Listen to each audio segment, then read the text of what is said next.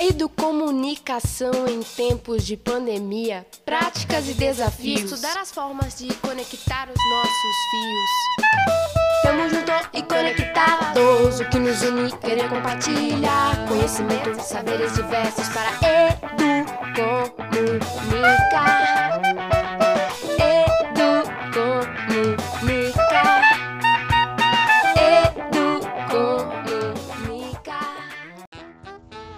Olá, eu sou Suzane Faita, mestranda no programa de pós-graduação em Educação da Uniplac. Sou jornalista e historiadora. Integro a equipe da cobertura colaborativa dos colóquios ibero-americano e catarinense de educomunicação, eventos que estão acontecendo agora no mês de março de forma virtual. Neste episódio, vamos comentar os melhores momentos e alguns pontos de destaque da programação da primeira semana. Uma tarefa bem difícil, porque tivemos muitas falas inspiradoras e que levantaram muitas reflexões. Foi uma semana enriquecedora, sem dúvida. E vamos começar falando do dia 9 de março, que foi o primeiro dia do evento. Olá a todos, eu sou Mariana Roncalli, também faço parte da equipe colaborativa do, dos colóquios e eu vou falar agora da grande, da linda conferência de abertura, né, intitulada A Tela Multipartida, Metáfora da Covid-19, do professor João Ferrez. Ele é especialista em comunicação audiovisual e educação e doutor em ciência da informação. É também professor na Universidade Pompeu Fabra, em Barcelona. E lá da Espanha, diretamente da Espanha, ele destacou para a gente a importância das emoções e da empatia nos processos de mobilização para as experiências midiáticas. Porque eu acho que a gente fica tão focado ali, muitas vezes, na tecnologia, né, em como fazer os nossos processos pedagógicos, e esquece de se conectar com a emoção. Isso foi um ponto muito forte é, que a gente achou na palestra dele. E a gente vai ouvir um trecho agora. Pues si la emoción está en el corazón de la experiencia mediática y la emoción está en el corazón del funcionamiento de nuestro cerebro, la emoción tiene que estar en el núcleo, en el corazón de la experiencia de la educación mediática, en, el núcleo de la educomunicación. Es la única manera de que verdaderamente seamos efectivos. Ferrez nos trouxe também uma provocação, a de não deixarmos de lado a empatia e voltarmos para uma educação através dos sentidos e das experiências, porque é através delas que interpretamos a realidade. Então, para o professor, o sentir nos mobiliza, é o vento que nos move. Ele fala que o educador precisa sintonizar as emoções para atingir os objetivos educacionais. O professor Ferrez diz ainda que a educação midiática tem que ocorrer para todos os tipos de realidade, que o foco não é apenas o pensamento crítico crítico.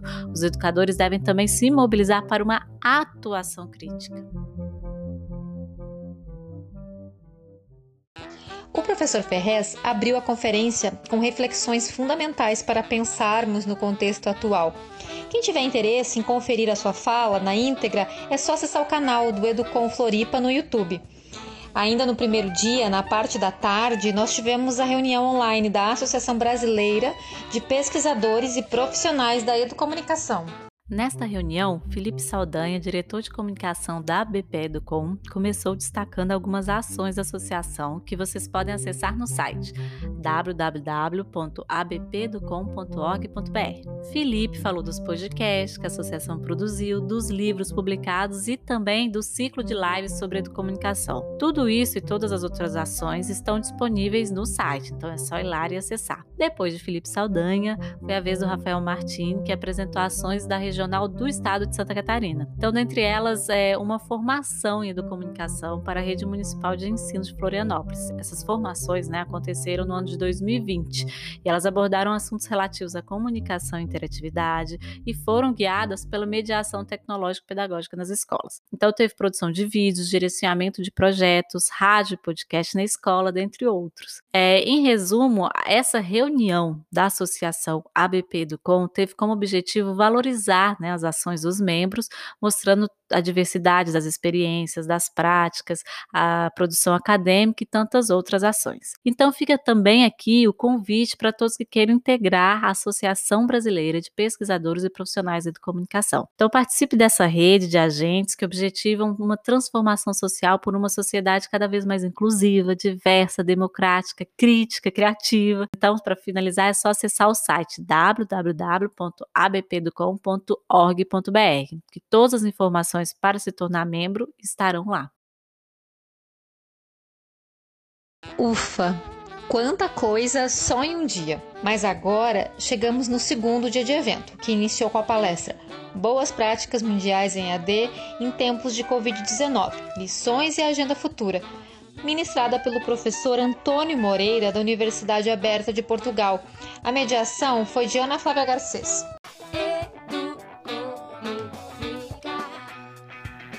O segundo dia do evento também começou inspirador com a palestra do professor Antônio Moreira, que inicia fazendo uma contextualização do cenário atual, dizendo que é um momento acelerador para a cultura digital, pois antes tínhamos uma prática educomunicativa mais centrada no território físico e hoje migramos para uma geografia virtual. E o professor ressalta ainda que ensino remoto de emergência não é educação à distância. Outros palestrantes também fazem essa diferenciação, né? ensino remoto de emergência não educação à distância. Vamos ouvir um outro trecho da fala de Antônio Moreira. De um desafio humanista da educação. Estamos a falar tanto no digital, tanto em ambientes virtuais, tanto na tecnologia, mas uh, o que nós temos que perceber é que temos que promover modelos educacionais, sobretudo baseados na colaboração humana, que responda a esta lógica da educomunicação, numa lógica de uma uma pedagogia da inteligência humana aumentada, na qual a pedagogia assume, digamos assim, um patamar, digamos, superior à própria tecnologia. Isso claramente é fundamental. A tecnologia tem que, digamos assim, estar presente, mas ela deve servir aquilo que são os propósitos educacionais do próprio professor e daquilo que são os objetivos que nós definimos. E, portanto, claramente, temos que promover uma pedagogia de uma inteligência humana ampliada, como dizia a professora Linda Aracine, um, que apoie uma aprendizagem humana, o pensamento, a resolução de problemas e a colaboração. Portanto, nós temos que claramente pensar que competências é que queremos desenvolver com esta visão, uh, sobretudo uh, humanista, da própria educação, que se baseia nesta interação e colaboração humana. Após a fala de Antônio Moreira, no período da tarde, tivemos um debate intitulado Avaliação e Perspectivas para Educadores e Estudantes, quando a distância foi a regra. Quem iniciou o debate foi a doutora Daniela Melaré Vieira Barros, da Universidade Aberta de Portugal. Ela trouxe uma contextualização do cenário atual, dizendo que precisamos refletir sobre alguns aspectos na educação, como, por exemplo, a transposição do presencial para o online, o uso de muitas ferramentas e recursos ao mesmo tempo e um cuidado também com a sensibilização dos docentes para uma pedagogia do online. Depois, a doutora Graziela Giacomaso, docente na Universidade do Extremo Sul catarinense, UNESCO, abordou a importância de considerarmos as diferentes institucionais de cada contexto, como a natureza de cada universidade, a gestão, o perfil dos docentes e discentes, a estrutura tecnológica e pedagógica, a integração das tecnologias no ensino e a comunicação. Esses pontos são importantes para pensar que cada contexto possui uma realidade própria. Também na perspectiva das universidades públicas, a doutora Patrícia Fiuza afirmou que no início, a maioria das universidades, no início da pandemia, né, a maioria das universidades pararam as atividades, aulas, nos primeiros meses. E foi um tempo necessário, né? Pois a universidade ela comparou como uma locomotiva. Para parar precisa de tempo e para voltar também precisa de tempo. Então é muito importante que as soluções estejam em sintonia com a realidade local de cada contexto. E por fim, a professora doutora Jucimara, que abordou a cultura digital e seus impactos na educação. Ela ressaltou o aumento do uso de smartphones por crianças e falou também sobre as novas formas de aprender no digital. Vamos ouvir um trechinho.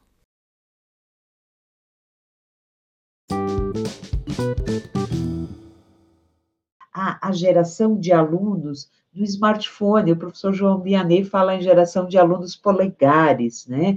Então, eu preciso pensar em conteúdos responsivos, eu preciso pensar em estratégias educomunicativas colaborativas, coautorais, participativas, interativas para viabilizar este processo uh, de educação hoje. E para fechar esse mais um dia maravilhoso de evento com muitas discussões, a mediadora do debate, a professora Daniela Karine Ramos, fala sobre os desafios dos docentes neste contexto. Vamos ouvir um trecho de sua fala.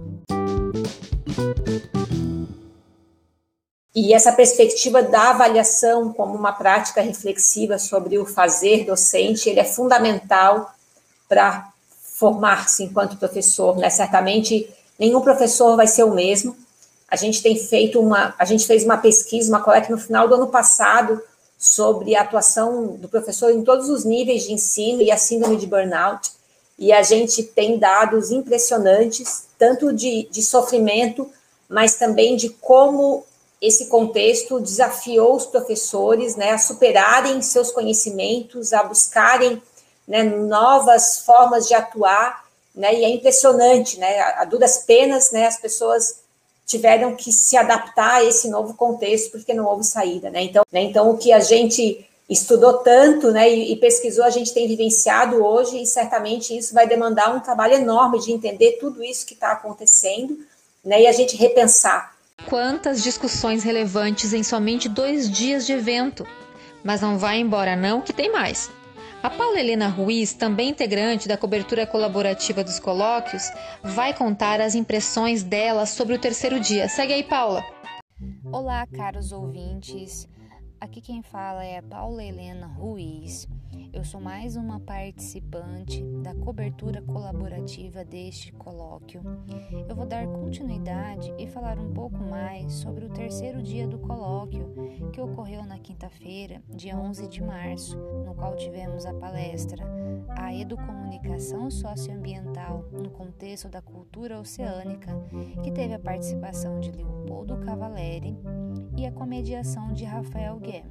E o debate 2, Práticas Pedagógicas Educomunicativas, ODS e Inclusão, com as participações de Carlos Lima, Ronaldo Cristofoletti e Rafael Gué, com moderação de Cristiane Parente.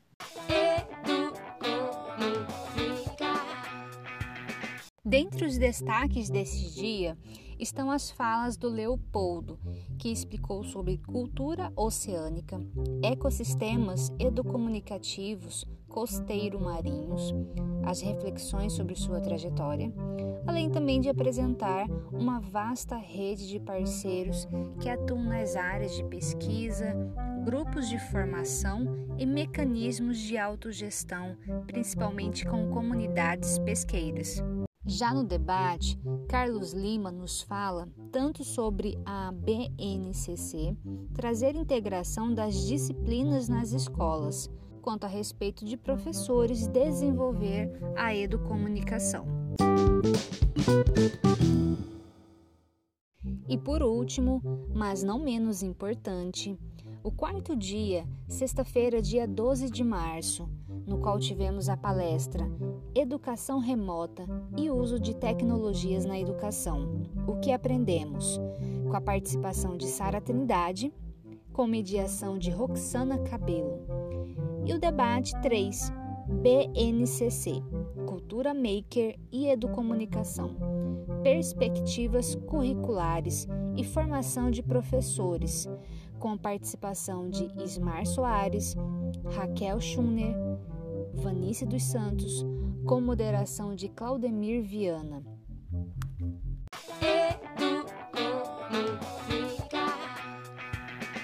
Dentre os destaques deste dia estão os comentários da Sara sobre a capacitação para as competências digitais, que significa preparar para um mundo cada vez mais digital. E também as falas de Raquel, que diz: mas nós, de maneira alguma, silenciamos as, no silenciamos as nossas práticas docentes, nem os nossos estudantes, pelo contrário, né? É, a nossa voz, nós ampliamos as nossas vozes com o uso dos computadores, de celulares e até de aparelhos de TV. Entre telas, nós ensinamos, nós aprendemos, dividimos nossas angústias, nossos sonhos. Afinal, né, eu sempre digo, o distanciamento sempre foi apenas físico. É, nós intensificamos ainda mais as possibilidades, as sociabilidades e as interações sociais. Bom, pessoal, quantas informações interessantes nós tivemos nesta primeira etapa, não é mesmo? Terminamos aqui a cobertura colaborativa da etapa 1 do colóquio e semana que vem traremos mais para vocês.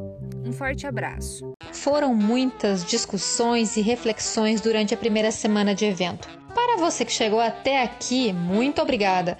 Não deixe de acessar as redes do Educom Floripa. Estamos no YouTube, Instagram, Facebook e temos um site. Essa é uma produção da cobertura colaborativa dos colóquios ibero-americano e catarinense de educomunicação. Até a próxima! Educomunicação em tempos de pandemia, práticas e desafios. Estudar as formas de conectar os nossos fios. Tamo junto e conectados, o que nos une, querer compartilhar conhecimento, saberes diversos para educomunicar.